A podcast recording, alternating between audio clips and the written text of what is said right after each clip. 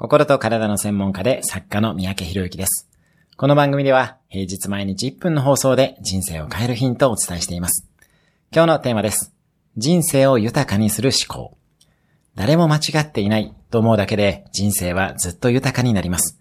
誰もが正しいのではなく誰も間違っていないです。